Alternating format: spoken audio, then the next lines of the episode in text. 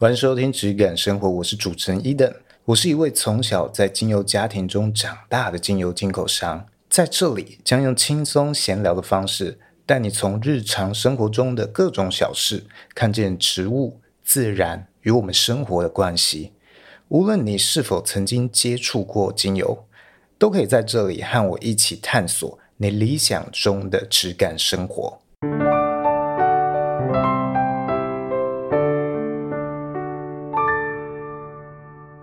我是 Eden，我是轩。今天我们两个都是用耳机录音，嗯，所以音质可能听起来比较干一点哦。如果有什么呃音质方面的回馈，呃，也可以跟我们留言，跟我们讲一下，我们可以了解一下，说，哎，这样的方式可不可以，O 不 OK？最近呢，有一个蛮火红的新闻，所以我们 临时哎加入了这个主题来聊一下，因为我们现在就是很常聊时事，感谢提供了这个题材。这是好事嘛？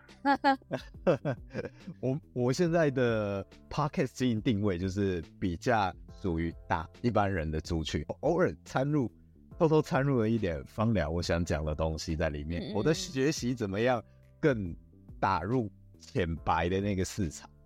的确也是需要啦。我都可以听到，我其实每一集即使是很闲聊、很杂谈的技术，我还是会掺一点点跟精油。跟芳疗，我自己本业有关的东西。好，总之呢，最近你你说是发生了什么事情？跟你介绍。我说哦，我是没有了解很清楚，但是 给知名 YouTuber 老高的延上事件也算延上吧，是有被爆他抄袭这样子。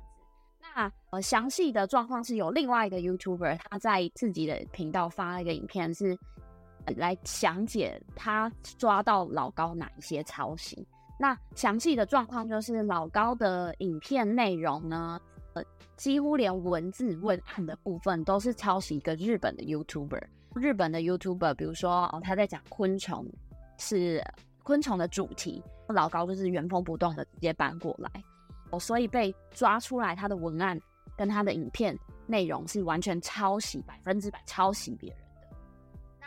这边我补充一下，就是。这个讲老高抄袭的 YouTuber，他讲的有点耸动。他说百分之百其实也没有到百分之百，但是确实是很多地方的整个结构都很像。他整个介绍的脉络，一字一句，跟他前后承接的文句，很多段落，我觉得至少三四成是是长得几乎一样。那老高这边其实也有出来。因为他其实原本一开始没有想要回应这个 YouTuber 讲的事情，但是因为新闻有不断被爆，然后烧太大了，所以他有跳出来发了两则声明。那第一则是有说他觉得，呃，有些人是在刻意去操作这件事情，但他没有没有，哎，我记得是这样没错吧？就他觉得是被刻意被操作。那我比较有印象的其实是他的第二篇的声明，因为他第二篇的声明有点奇妙。不敢乱讲。这我们等一下后面再细谈好了。好啊、我先补充一下他这整件事情。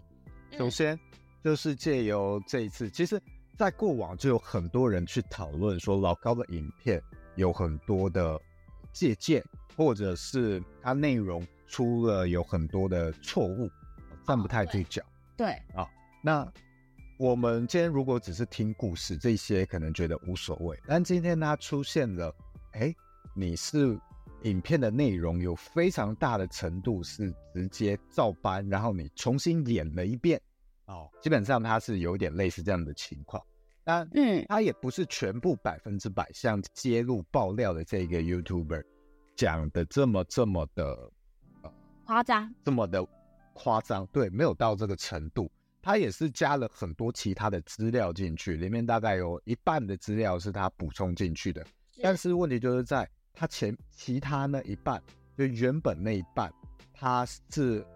哦完全搬了其他比他更早发布这个影片的 YouTuber 的，在在一个日本的 YouTuber 哦，他是用日日语，他也是这种对话形式的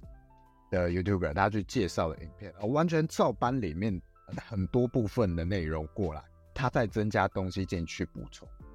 这样很。很明显的相同，让人会觉得很有疑问，主要是讲哦，呃，我觉得这边要先去厘清的一点是，有很多人是攻击这个揭露者的 YouTuber 哦，说你们这一个爆料的 YouTuber，他们也是一男一女互相问答的形式。他说你也只是在抄袭老高啊，我觉得这两件事情要完全拆开来看，就是他们。他们的行为有没有模仿老高，跟今天老高到底有没有抄袭，这两件事是要完全分开来看。你不能说什么人家是小小咖想蹭什么的，就去忽略掉老高到底有没有抄袭这件事情。对，这是完全要不能混在一起谈的事情。那我觉得有另外一件事情非常像，前阵子有一个拳击手叫尼克星，哦，我这个没呃，这个拳击手呢，他。也是一个 YouTuber 哦，也是呃蛮多追踪的一个 YouTuber。那他去抄袭了一个英国的 YouTuber，人家一个奥运好像是铜牌的职业拳击手啊，他拍了很多 YouTube 的这个教学影片，然后教人家怎么街头防身、三招街头防身之类的。OK，哦，他抄人家的影片也是照搬啊，照搬就是人家怎么教。这时候你就出一个右勾拳，胖，他就会倒下来。他也这样讲。这时候你就出一个右勾拳，砰了了，他就只是做翻译，然后他的表演形式跟整个脉络全部都一样。然后他就用他的这个国中话剧社的演演技再演一遍。所以人家就说你这个抄袭抄得很严重，所以那时候有闹出一些风波啊，甚至这个原本。英国这个拳击手 YouTuber 也发现了，也严厉谴责啊、哦。当初踢爆也是另外一个拳击手的 YouTuber 去踢爆，所以这件事情是呃发展到最后打了一场拳击赛啊，打了一场线上观看三十万人的直播拳击赛。是那个拳上不是吧？不是拳上，是后来衍生的一个拳下，也是这个 他去他去主办的，这个是 Toys 举办的，跟他跟他有相关。那这一场拳赛就因为要化解这个纷争嘛，好吗？你你说你有理，欸，其实也不完全是已经是抄袭这件事情了，而是他抄袭后来他他道歉的不诚恳啊，他的声明。第一时间呐、啊，他被指认之后，他第一时间发的声明是说，拳击教学这件事情大同小异，谁来教都是一样的，都是差不多的，所以我们讲的很像，也很正常。那你听到这里，其实真正有脑的都会觉得你在偷换概念，瞎了吧？你今天全集教学这件事情大同小异，任何人都可以理解，任何人都可以接受。但是你今天是用完全一模一样的内容，对，你再演一次，全部同样的逻辑，同样的起承转合，同样的台词，那这个就是你把它的结构都抄过来了。对啊，那这就是抄袭啊、哦！所以他这里是做了偷换概念，所以又被人家抨击，那他就才再次道歉，然后他就就消失了一段时间。但后来没隔几天，他又出现了，他说：“我就是厚脸皮。”这出来，然后他开始常常去抨击别人，说啊，你这个拳打的就是不行。但是 Toys 他要去跟钟培生、香港他们互呛，说要打拳嘛，他就说、嗯、Toys 你应该找我，找我来来学拳击，我就一定可以帮你打赢对方。他就开始斥责他的教练，你你找他这样不行啊，怎样就出一张嘴，很秋。后来引发的这个拳下就是，呃，Toys 的教练跟他打了一场。哦，你再去啊，你再去，我们我们就用拳头，呃，用我们就用拳头来说话啊，最后就演变成这样。大家会觉得，哎，这个很很幼稚，很很小孩子一样。但是你今天看，呃，祖克伯跟这个，跟这个我们的谁？我们的这个伊隆马斯克啊，马斯克，他们最近也是要约拳打一架，而他们互相看不顺眼对方很久了，哦，决定我要把你干掉，我把你一拳撂倒。你看，即使今天到了这个全球身价顶尖的两个人，他们的解决方式还是跟小学生没两样，对啊，所以知识跟智慧不一定是相等，所以处理方式常常还是很像，跟我们的小孩子差不多。可是他多了商业利益。可是我觉得，像刚刚你讲到偷换概念这件事情，其实就是一种很奸巧、很其实我觉得是蛮贱的一种做法。他等于说，呃，明明约你在操场打架，但是你硬要把对方叫来对你比较有利的教室打架。我这个比喻有点不太好，反正就是他转移一个阵地，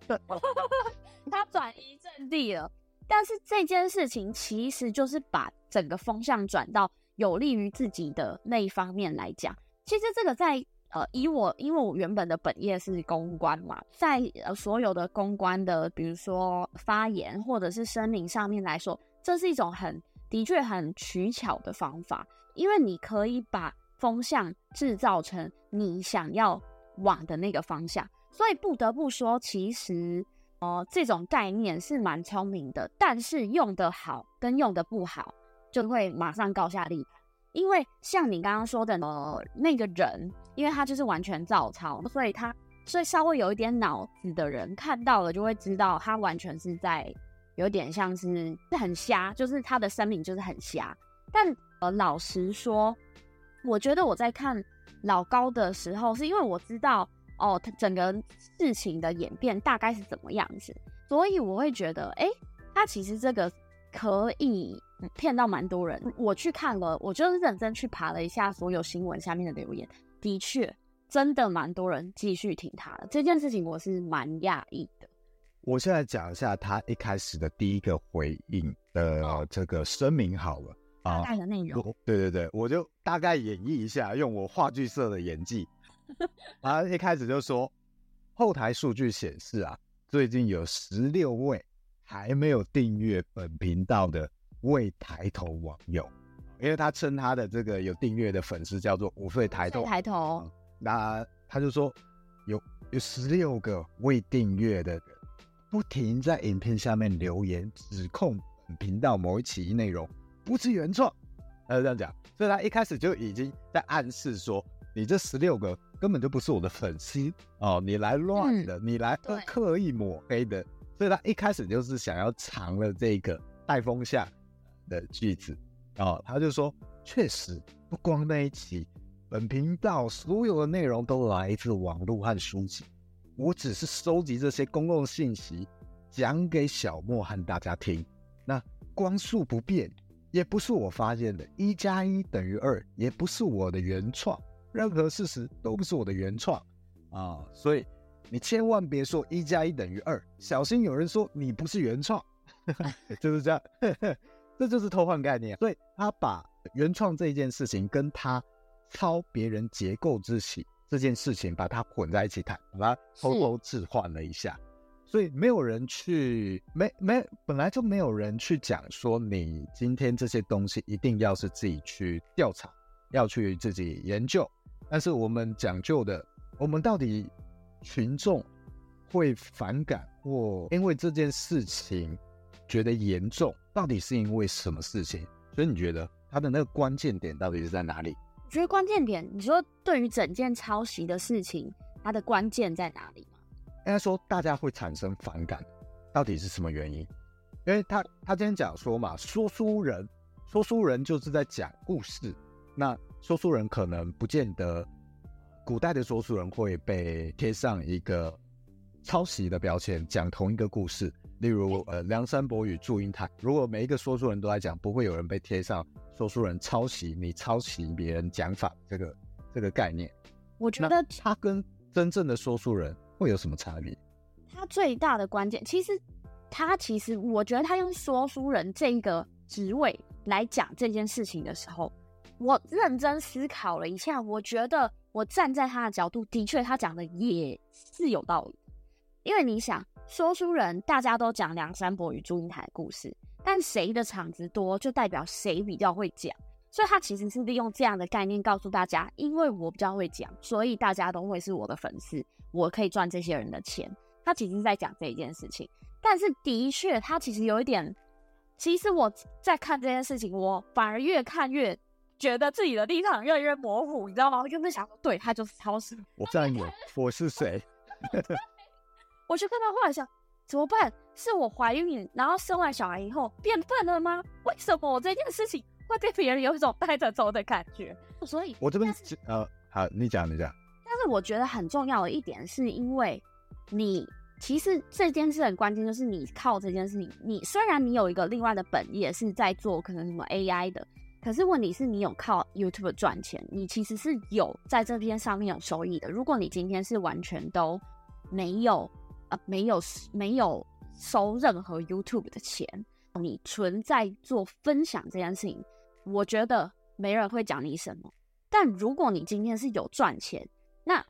这件事情我觉得就会。就会有待商榷，就是大家都会，我觉得这件事情就是会有一点让人家觉得不爽，因为你有靠这个赚钱。那如果你靠这个赚钱，你还偷别人的东西的话，那你是不是应该要把钱还给别人？但是说书人也有收打赏啊。对，说书说书人的确有收打赏，但是他的奖，应该说，呃，讲的那种风格，我觉得应该都每个人的表演是有差异的，因为应该说本来的。原原作是在那里，我们并不会说你抄袭，因为原作就是这这样子。但是你可以透过这样子的资料变出其他的东西。那如果那些其他的东西别人抄你的，那那就不行。故事的其他东西包含你的表演，包含你的段子在哪里需要搞让别人觉得好笑，或者是包含你的呃，比如说我我可能就就单纯就有人讲的梁山伯与祝英台怎么认识的最。原著里面的内容，但如果他突然在中间穿插一个，我告诉你哦，其实梁梁山伯跟祝英台一开始是没有看上眼的哦，是他们一开始其实是死对头哦，就互相怎样怎样怎样讲了一些其他的逸闻趣事，那那个东西其实就算是你的原创了。我的想法是这样，像说书人呃这个职业，或者无论是这个说书人的演绎者哦，讲述者，还是听的人。下意识其实都默认、公认知道，你今天即使讲了一个从来没有人听过的故事，当你火红了之后，你被传唱、被被人家传述了，你马上就会被别人抄，你就会你的故事会被别人拿走。所以你讲出来的故事，当你讲出那一刻，就已经你丧失了你单一一个人去讲述他的权利。因为古代可能也没有、嗯、没有任何的保障可以去保护呃创作模式，你没办法收版权费，所以他们默认是我今天没有办法防止我我讲的故事被别人拿去讲，所以听的人也不会去用这个角度来去检视你，你讲的故事是不是你自己写的稿子哦，是不是你自己写的文案？呃，古代不会这样子，但是就像你说的，他有没有加入一些他自己独特的东西是他自己很原创，别人也比较不能拿走的东西。例如，他可能有自己他独创的一个响板，他独创的这个响板的设计，他要哪一个段落怎样去配合他的这个节奏，然后创造了他一个独特的风格，变成他的那个招牌，就是这个天桥下的老高，大家都知道他的演绎风格就是这样子，边讲边打那个响板。打的这个响板恰到这个好处，可以抓住你的精神，抓住你的凝聚力，让你一颗心悬在那里。如果这个风格它有一定的演绎难度而被学走，那我觉得那个会稍微有一点点构成是是这种抄袭，但是不是法律上的问题哦，不是法律上的抄袭，而是我们道德上的。对哦，我们我们群众群体认知上。就像我前面讲，说书人若群体认知他就是一个，你的故事被传唱了，他就会别人被别人拿走。呃，大家有这样的默契，那当然他就不构成抄袭，也不构成道德上抄袭的这种想法。但当大家觉得，欸，这个是你的招牌，你的招牌特色是属于你的，我们今天讲到这个响板说书，就会想到你天桥下的老高，那。这就是你的招牌，结果你被别人拿走了，甚至人家叫做呃叫做天桥上的老高，一听就觉得也太像了，这就是来蹭的，借鉴你这个东西被搬走，你让我觉得被冒犯，你也让某一部分的人可能会觉得被背叛。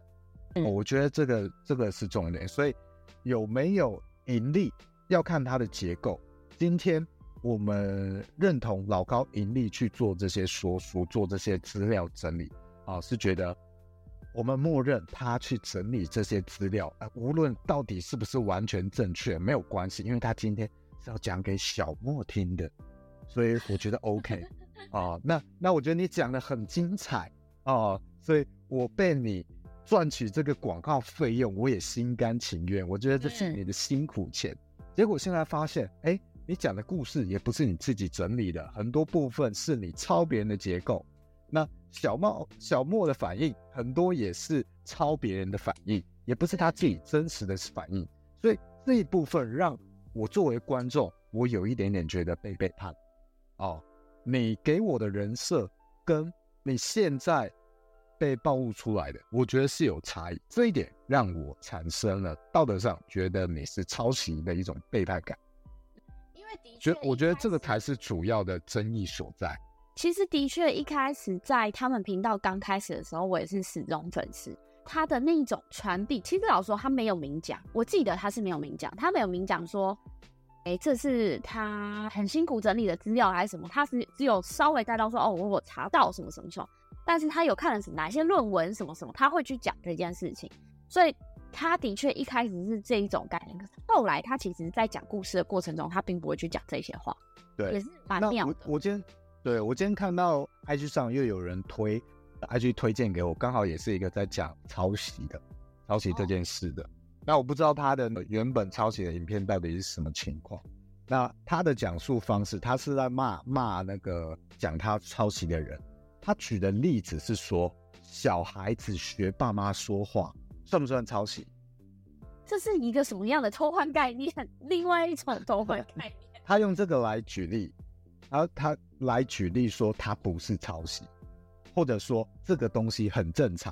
哦，这个才是就像我们小孩子学爸妈说话一样，那是一种学习，是一种借鉴。哦，他用这样的方式来解释自己的行为，其实也就是偷换概念了。对，但小孩我们可以剖析呀，小孩在法律上跟呃生理上，他都是无行为能力人，所谓的无行为能力人。他并没有办法完全负担起他自己，你没有办法让他自生自灭嘛？那他没有办法自生自灭的状况下，等第一个他要去探讨的是，他第一个去学习的对象一定都是爸爸妈妈。不论爸爸妈妈做什么，他就是跟着做什么，因为他在学习这个社会，他社会化的过程就是如此长成的。但是你居然用这样子，你一个完全行为能力人来学来说你自己是小孩子。我觉得这未免有点太可笑了，代表所以说你你的行为都可以被原谅咯，因为你在学习，但并不是啊，因为你就是一个明明白白有身体健全、有正确知识，应该要有正确知识的大人，那你怎么会拿小孩子来比你？你自己是在学东西？我觉得他这个情况也是跟盈利比较有关，那他就会让人产生有背叛感，也许他今天。讲的东西是可能像是教学类的东西，那他完全照搬别人的内容过来做他教学课程的内容，那这个就会让人觉得有点被背叛了。即因为我缴的钱了，哎，结果我学到的东西是你这样粗糙、粗制滥造再制的东西。那我们小时候去去写这些作业啊什么，哦，难免会有一些抄袭。抄别人的作业，难免会有这种状况。而我们小时候，即使抄，我们都知道要改答案嘛，改到让老师认不出来。那 某种程度上，就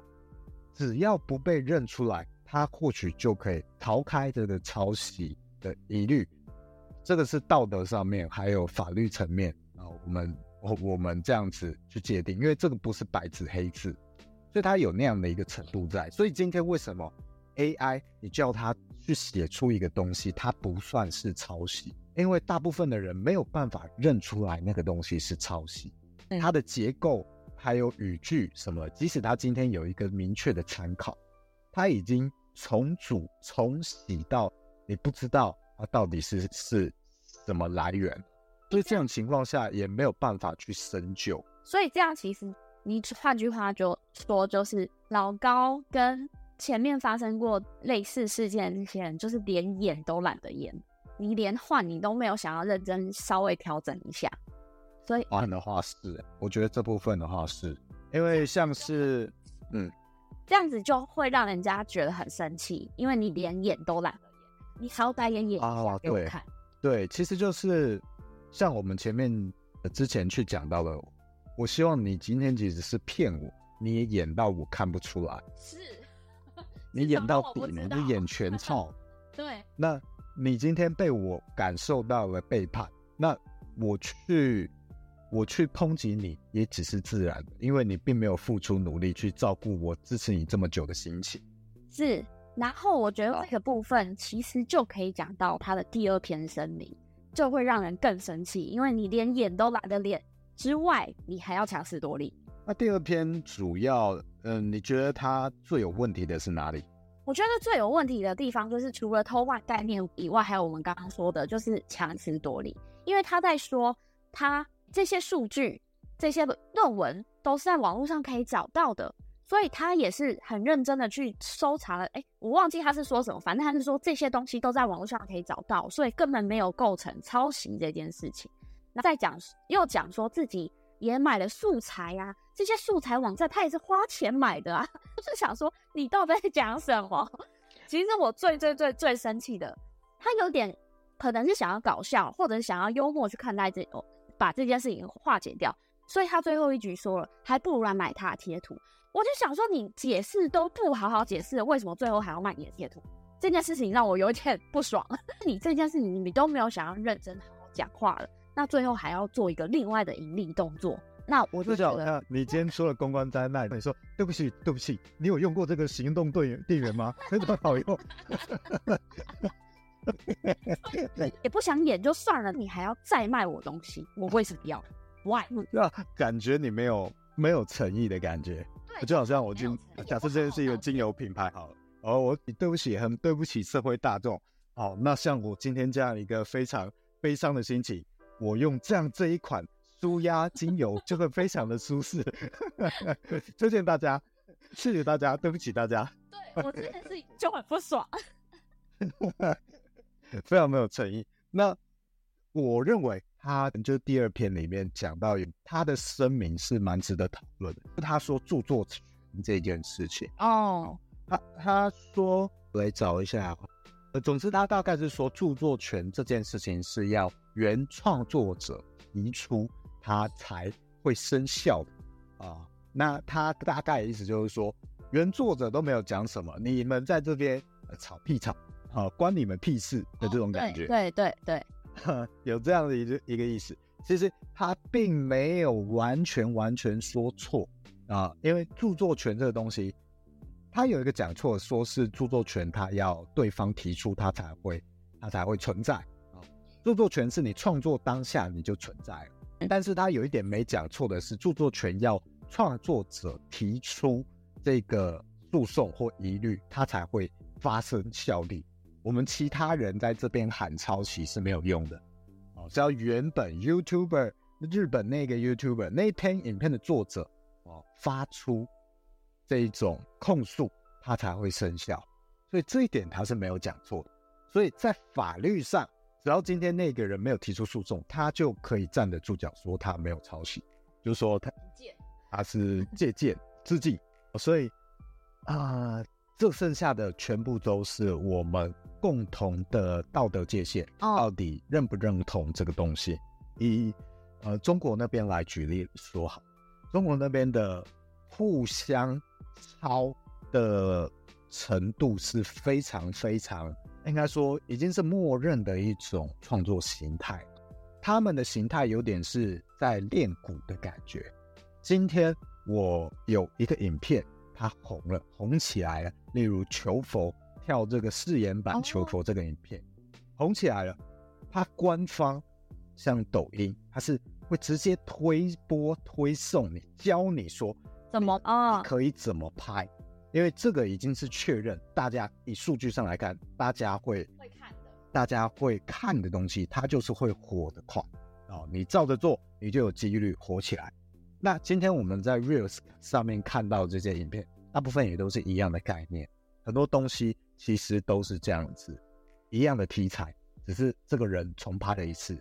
所以我们为什么不会去说，哎，这个东西别人拍过了，你这是抄袭？我们现在很少会这样讲，哦，因为我们已经公认、默认这个东西就是一直重复在拍一样的东西，所以在道德上我们认同了，那。它就不构成抄袭，甚至它原本的设计这个结构，短影片的这些结构本来就是要让你模仿去抄袭的，只是今天老高的状况不一样，我们并没有默认 YouTuber 做的影片就是要这样子不断，呃，重洗这一些素材，重洗这些结构，然后你再剖我们没有默认这件事情，我们默认的是希望 YouTuber 你自己有原创，你自己去努力找找，也许找资料。哦，或至少，我希望你不要抄别人的结构。我们只默认目前大概是这样的一个状态，所以主要是公认、默认、默契的问题。那中国那边是怎么做？它的机制是，OK，我就是让大家都照搬、照抄、照做一样的东西，那它自然会互相竞争。你也要抄的够好，拍的够好，模仿的够好，说或或甚至你是。融入一些新的创意在里面，大家才不会看腻嘛。像现在你在滑的时候还看到求佛，我一定会腻到爆，真的，我觉得一秒滑掉。所以它是一个斗鼓的过程，你也是要在这样抄袭的里面去创造出你新的价值。你要么就是最新最快，你第一个去抄；要么你就在后面变出新的花样。所以你在这个斗鼓里面，你最终才能够活下来。中国是这样的模式，难怪。那 YouTube。对啊，因为我今天就是在开车的路上，就我老公在开车，然后我跟他聊天，因为我们就点出点了那个那个 Spotify 上面的台湾前五十大，我们就想说，哎，听一下最近流行什么歌，一点全部都是抖音歌，不然就是韩国歌。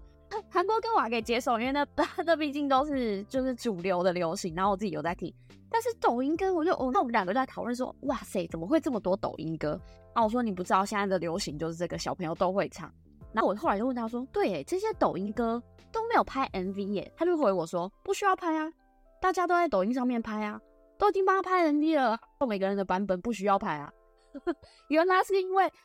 有这样子的运作机制，所以其实这些人。根本不用拍 MV，他只要把歌丢出去，有一定的传唱度，官方帮忙，开始大家开始都拍一样的东西，他就够红了。对，所以现在有一些创作人是专门在做抖音歌的，难怪李荣浩去做乌梅子酱。所以你看，今天中国的他们默认的竞争方式就是这样，或他们的创作方式就是这样，斗鼓。但 YouTube 不是嘛？所以这个就真的是我们大家。怎么样去认定这件事情？它不是一个有黑白明确界限的一件事情，甚至它是有可能随着时间去推演变化。就像男女平权这件事情，也是不断不断的去才会有新的一个认识。是，但它永远可能没有一个黑白明确的界限，哪样才是正确？那像是中国这样斗鼓的行为，也不只是在短影片社群平台。包括他们的商品也是这样子竞争哦哦，我们常常都会说大大陆中国一堆的抄袭，一堆的山寨品，那他那就是他们的生存方式，他们的进程方式，他们的智慧财产权专利是几乎没有太大的用途。你今天有一个非常厉害的假设啊，按摩神器就可以让你很舒缓肩颈酸痛的，OK，这个是卖得很好哦。你需要卖得很好，OK，后面十几间、几十间工厂全部都用你这个模啊，他就买了你的东西去照着那个重新做了一个模，做一模一样的东西出来。那商品的介绍全部也都模仿你的，他没有照搬你的图，但是他重新再规划一个商品页，搞不好甚至做商品页比你还厉害。这个就是他们的斗骨。所以在这样的环境下，你要嘛你是作为一个。跑得最快的人，哦，你不断去研发新产品，所以你永远都走在市场的最尖端去赚那个第一波的的热度热量，或者你就是做一个抄袭者，斗鼓的这个环境里面，你斗得特别厉害，你有新的技巧，你有新的亮点，可以让你在这一群斗鼓里面跳脱而出，活到最后。那这也是一个，这个就是他们不同的文化之下孕育出的的方式。所以，我们我们台湾人在看的时候会看不懂，为什么你们什么东西都要抄？你们什么东西，我送一个那个我的设计蓝图过去，你就要抄我的，你就要把它都量产了。之前那个家就是这样子嘛，他们的那个精油喷雾器、震荡器就是这样的状况哦。其实就文化不同，是他们当地就是如果就是那样，那你如果出生是在那样的地方，你也势必要遵循这样一套斗鼓。对啊，你很难跳是跳脱出来。但今天我们在 YouTube 嘛，讲老高，那环境不一样啊，我们就要用 YouTube 的标准，还有台湾人的标准。因为今天我们主要的受众可能是由我们决定这个道德的标准，它不是法律标准，所以今天大概是这样的一个状况。那我觉得我们也可以再延伸讲到芳疗这件事情，芳香疗法的教学，因为我们呃，我最近就要被用这些时事来带到我自己的东西嘛，啊，所以还是要讲一下，不然大家会忘记呃我的本业是什么。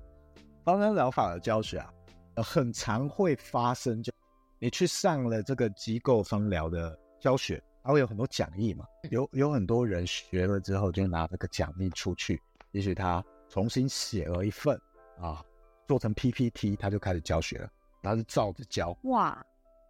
这样的状况很常见哦。那他当然这些收费就会相对来说便宜很多。其实，身心灵蛮多在有上课的那一种，比如说你学什么脉轮啊什么，蛮多人也是这样子，自己先花了一些钱去上课，就出来教课了。很多，真的很多。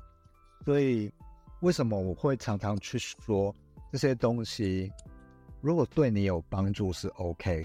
但是有很多情况，它可能会让你走到一个比较小的框架，而局限了你自己的视野。这个是我们要。比较小心的一件事情，嗯，因为也许教你的老师并没有那样一个足够大的框架来去引导你看到更高的层面。我们今天作为一个教学者，OK，假设我是一百趴好了，那我在教学的过程中教给我学生，中间会有好像能量耗损一样，我不是 LK 九九我不是超导体，所以我的能量在传输过程中一定会流失啊。哦所以我的学生也许只能吸收到一趴，那这些一趴的学生，他抄了之后就直接出去开课，等于他一趴，他在传输只有一趴，所以这这些一趴的学生抄出去的课程再去教他的学生，就只能吸收到零点零一趴，就会产生越来越多的偏差。所以为什么地基很重要？我们要知道这一些我们在学的东西，它最最最深的那个核心根本到底是什么东西？有一些东西你要先确认，你要先辨认，你在这之上有了这个基础之后再去建高楼才有意义。不然你这高楼，你在这个课程也学一点，那个课程也学一点，你学了好多啊、在你的个人自介可以很长的排出十排，你有什么什么证照？你有一天发现你的地基不完全，这些证照，这些你建出来的房子没有地基，它瞬间都可以全部倒，都变成没有意义。这件事情也是非常有可能。所以这些证照也列出来的这些经历，不一定，至少对我来说啊，我不会看这些东西，我也很不在意这些东西啊，甚至我有很多学过的东西，我也有有一些证照，但你现在要我讲，我是。常常会想不起来，这样哦，你你说我有我是品油师，哎，好像是哎，我也我也有拿过这个证照哦。他说我是芳疗师，哎，对，我也拿过这个证照，但我平常都不会把这些东西放在心里，或者我在这些过程中，我在学的之前，我就有预设好我要在这里面学到的东西是什么，我不是是。我不是去取得这个证照名称的，嗯，那个名称对我来说一点意义都没有，因为我也不是用那样方式在行销我自己，我也不是很推荐用这样的方式行销。重点是我在这些过程中学到什么，我可以学到它就会融会贯通，变成我的地基，变成我建的楼房，对我来说才是有意义的。所以你这样照搬，照搬去卖，抄的东西结构也是抄。那你学的东西，你也没有自己的经历，你没有自己的地基，你认不清这些方向，你也不知道这个楼在建什么。那你教你的学生就会更更偏差的很严重。那甚至你为了会增加你的说服度，增加你老师的威严，所以你可能又会发生我之前常讲的，你要讲的非常斩钉截铁，那这个偏差就会产生的更严重，因为你的学生会以为这些东西是真的，是正解、正确答案。所以很多时候，芳疗老师你去鉴别他的这个经验或水准，看他会不会告诉你，今天他教的这一些东西，他是背后有很多待确认的部分。我们今天教的这些东西，只是我们目前很粗浅的一些探索的会诊或推敲、推敲哦。他非常斩钉截铁的告诉你这个东西就有什么疗效，我觉得那个反而是有点问题的。那我就想到我之前啊，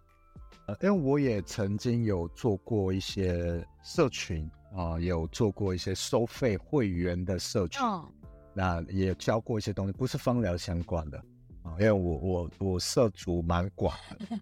那那那个社群也是有啊两三百个收费的会员啊，我是其中的一个呃创办管理者啊，还有另外两个人是那个网友，那是我我其中一个兴趣，我探索了之后，然后两个网友很聊得来，我们就共同创办这个网络的社群。啊，那时候我们也都还没见过彼此这些网友。那这社群经营也是经营蛮好。那时候互动的时候，每个月可以到三四千的讯息，三四千则讯息。哦，所以就每天都是九九九未读，嗯，九九未读，很多的未读通知。那那时候我们很常去在这个我们社群里面去做教学，就有里面的学生。拿我们做的教学讲义拿出去，他自己收费开课，而且并不是他融会贯通，他自己重做一个讲义哦，而是直接拿着我们做好的讲义，上面有我们的浮水印，啊然后他去收费开课，开他自己的课，他还是一个 KOL，大概有一万粉丝追踪的 KOL，在那个领域算是蛮大，毕竟是一个小领域，他还 tag 我们。呵 还非常的、非常的、非常的荣耀的感觉吗？啊，take 我们觉得他是在宣扬我们的社群吗？那时候我们是蛮不爽的，那时候是我们不是很开心啦。那我觉得我们不开心的点，当然，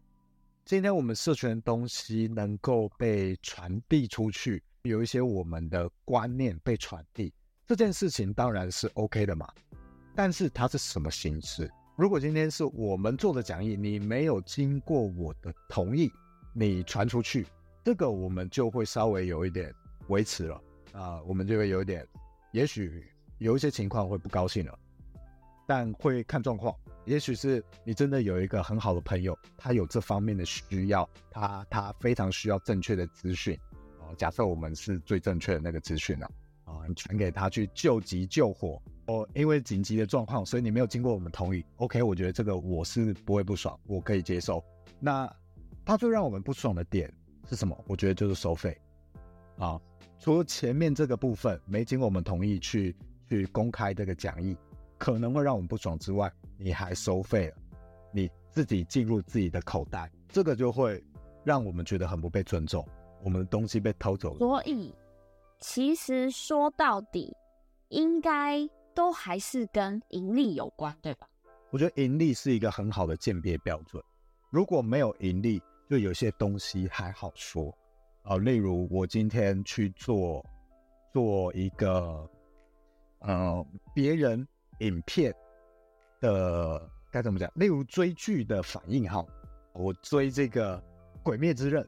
我去我去拍我看《鬼灭之刃》的反应。那《鬼灭之刃》是有著作权的，所以。所以你开盈利是会被被下架的，你不能开盈利。所以这个情况我没有盈利嘛，但是我赚取到某部分，也许是我的观看数，或者我新增了我的粉丝追踪。那这个是在彼此有气、彼此有默契的情况下，彼此都可以去做出这一部分的的让利，也有点互惠，让这个《鬼灭之刃》这件事情，这个影片很好看，被传播出去。所以他在这种情况下是互认 OK 的。但是今天是我的原原创作，那你没有经过我的同意，你就盈利，那。这个就会有非常非常多可以去探讨的空间。你为什么要去这样子？盈利像我还看过一个我知道的一个状况，我知道的一个案例是，有一个摄影师，他是拍女性裸体，那他标榜的就是我们要去接受最完全的自己，最原始自己的样貌，所以他是不管这个女生的身材啊怎样，他都愿意拍。那这也是他标榜，但是他做了一个那个付费订阅，里面放上那个无码照，他在 IG 上面是有码的，但是他在自己订阅的部分是没有码的。那你只要订阅就可以看到这些照片的无码照，这个照片是进他创作者自己的口袋，没有分给呃这个被摄者，而且有一些被摄者甚至有点不知道这个状况，那这个就会有超严重的争议。Oh, oh. 因为你用我的裸体照在盈利，你觉得这个你可以接受吗？不行啊，那我自己去找 AV 女优就好了啊，为什么要？它有点像是你借由你摄影的这个理念宣称说，大家都要跟自己的，也许是跟自己的身体和解啊，哦，你要去去接受自己最原始的样貌去拍这个照片，结果你的照片。被拿去无码的盈利，他会觉得让我有被背叛的感觉，因为你盈利关我有没有跟我和解原谅是是什么关系？是为什么你硬要扯在一起？我觉得这是两件事情，所以会让我觉得有被背叛的感觉。那、oh. 我觉得今天芳疗也是，今天你作为一个机构，或你有你的理念，你被传递出去了，那。也许传递是一些你很想要被传递的讯息，那 OK。但是你是连我的教学结构什么的都照抄，还有我的我的讲义，你都直接照搬，内容都照搬，没有你自己的消化、解读、重新整理，那我也可能会觉得很不被尊重。但这个就是我们现在这个领域很常会遇到的状况。你觉得还有什么是类似的状况？类似的状况，你是指说有盈利，但是有点像类似抄袭，或者是？对对对对对。我想一下，我再举一个好了，就是歌曲。歌曲。歌曲我们也很常会有抄袭，但是很多歌我们是翻唱国外的，翻唱很多都也没有付版权费，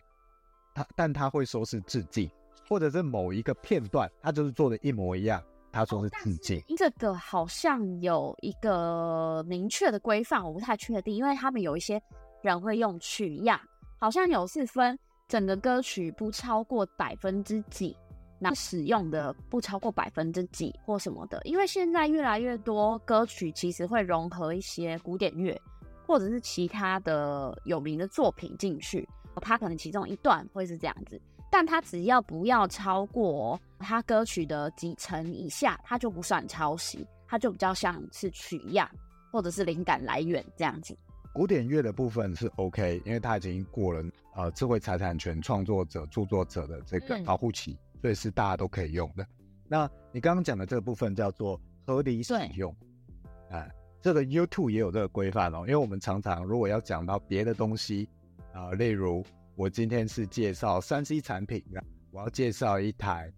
长相型游戏机。我去，因为要介绍嘛，所以我放了这个别人拍摄的照片。它有一个合理使用，就是你不要出现太频繁，别人介绍的片段，你不要出现超过三秒钟之类的，那他就可以把你当成是合理使用。那即使是原本的这个创作者去检举你，还会觉得。没有出现那么长的时间，他只是短短出现一下，提示一下，哦，所以他觉得哎，判定合理使用，这种状况就 OK。所以如也许歌曲也有这样的一个状况，哦，这个就也许比较偏向像法律一样白纸黑字的部分，那我们是可以去去厘清一下的。那我觉得很多时候，他有没有歌迷或听众觉得是抄袭？我觉得蛮有趣的一点，很多时候是他有没有事先提出他自己。例如他在他的这个创作理念中，他就先说我很喜欢，也许 Michael Jackson。那我这首歌某一个片段，我就是向他致敬。那没有人会去质疑他抄袭。我觉得这也回归到我们前面讲的重点，有没有觉得被背叛的？我觉得是一样的。如果今天他就是装作这个东西就是我自己想到的，哦，在那边跟那 Michael Jackson 一样的声音，嗷嗷，那那被人家听到就觉得你在讲什么屁话，说你是原创，哦，我就觉得超不爽。嗯，所以我觉得很多时候可以用这一点来判断。你有没有被背叛？对，很很简。这边补充一下，嗯、我刚刚关于音乐上面我说的取样跟抄袭这件事情，他们有点雷同，但其实差别在于，如果你音乐人是在做这个歌曲的时候，他取了一段他可能很喜欢的音乐素材来使用，但他必须经过重新编排，有点像是重新赋予这个他喜欢的歌曲这一段一个新的能量，我可能把它编曲稍微调整，结构稍微改变，并且。给他新的生命，那我就可以说我这个，那再加上你刚结合你刚刚讲的，前面我可能在跟大家宣传这首歌曲的时候，你你就想说，我这首其实有取样 Michael Jackson 的歌，然后我致敬了哪些片段，然后跟大家去分享说，哦，这是因为我很喜欢他，所以我做出来的一首歌。那其实他在定义上就不会被抄袭，被说是抄袭。但如果今天是抄袭的话，就代表你原封不动拿来用，那就是抄袭。不过这个。这个有一个比较特殊，我觉得在音乐上也有蛮特殊的地方，是因为有很多人会去买 beat，就它的后面的算是结构的部分，就有一些商用的 beat 是在网络上有做贩售的，所以一开始对于可能音乐没有那么了解的人，他可能会觉得，哎，怎么听 A 歌跟 B 歌都两个结构差不多，但没有人会说他们是抄袭，原因是在可能他们两个用的 beat 都是一样的，可是他们都有付费使用这个东西，所以是不会会被说是抄袭。对，所以我觉得今天如果你是要做创作，无论是刚刚讲的影片、歌曲，还是你要写文章，你要写精油的教学、分享、教学什么的，都 OK，都很好。你一定会有很多借鉴、查找资料，一定都会有。但我觉得你今天有借鉴，你有你有借用的东西，你就标注来源啊，或者你 tag 一下你知道的那一个作者。你不用假装那个东西是你自己想到的嘛，因为芳疗的东西很多都是抄来抄去，我觉得 OK。但是你只要知道这个来源是谁，谁的经验讲了这句话，例如呃我的经验去讲说，哎，中文这些精油中文书名很多都是不严谨的乱翻，这个东西我很明确知道，只有少数的人会有这个这个认知，所以你讲了。很大程度上我，我可能可以联想到我。那如果你知道的话，你就可以标注一下我。那我绝对不会觉得不爽啊！我会觉得说啊，那你有尊重我，很好，很好，很爽啊！甚至还可以交个朋友。那这样何乐而不为呢？对不对？所以有借鉴的话，就要先讲，没有让人觉得这构成背叛。我觉得他就这种抄袭通常就不会成立，甚至你有先先讲的话，这个还可以比较好的去发展，不用假装不是你的东西，你就不要假装是自己的，是这样。那这个抄袭呢，像 AI，它它就是这种很像你歌曲取样一样，它就是打掉重新组合，组成了一个不一样的歌曲的感觉。那这种情况呢，它是很好的辅助。你要做一些已经前人有的资料的整理，那是 OK，但是他没有办法去做深入新的研究。例如，我今天有个新的植物要做研究，他是没有办法做到的。所以，作为原创的研究者，嗯、我们要怎么面对抄袭者呢？我觉得另外一个很好的心态就是，我们抄，我们作为研究者或作为创作者、教学者。我们就是自己要不断的前进，让抄袭者永远没有办法追上你的脚步，这是我的想法。当然有，呃，嗯，其实我觉得只要你有一直在，比如说你喜欢的领域持续做研究、做学习，那你要你产出的东西绝对不会被说是抄袭或者是没有创意，不是原创，因为只要我觉得有自己的观点。就不太会被说是抄袭，除非你今今天就拿着别人的观点，人家在详细的更问你的话，你就答不出来，那就很明白，你就是抄袭。像我们今天在看这些芳疗的书籍的时候，哎、欸，它里面都会有很多东西讲的很像是他自己的亲身经历，但是一个个人真的有办法去亲身经历到一百多种的精油吗？我觉得那个是非常困难的一件事情。我想的这个经历，它是很深入的哦，也许是什么产地的状况什么的，这个是非常困难的一件事情。而且你分散了那么多的心力，你要研究到足够深入也不容易。所以它到底哪些东西是借的？哦，有时候不太知道。那大部分这些写书的很多也是由团队在做，很多情况并不是一个人，而是一个团队。那虽然他可能。在一些比较好，他书籍背后可能会有备注他的一些参考来源啊，但你没有办法直接对应到他到底是哪一些文字，哪一些段落是他属于他自己。那这个就是在这个领域还比较粗浅的阶段，我们未来可以去努力的，不断去让这些东西更加明确。OK，所以阶段性的进步啦。好不好？我们有阶段性，每一个阶段不同的追求。好，那今天这一集大概就是这样啦。那还没有点线上意愿表单的哦，有意愿的也可以在关于我们的连接去填写一下。好，那喜欢这一集的也一样可以给我们一些回馈。谢谢大家，我们下一集再见，拜拜。有录。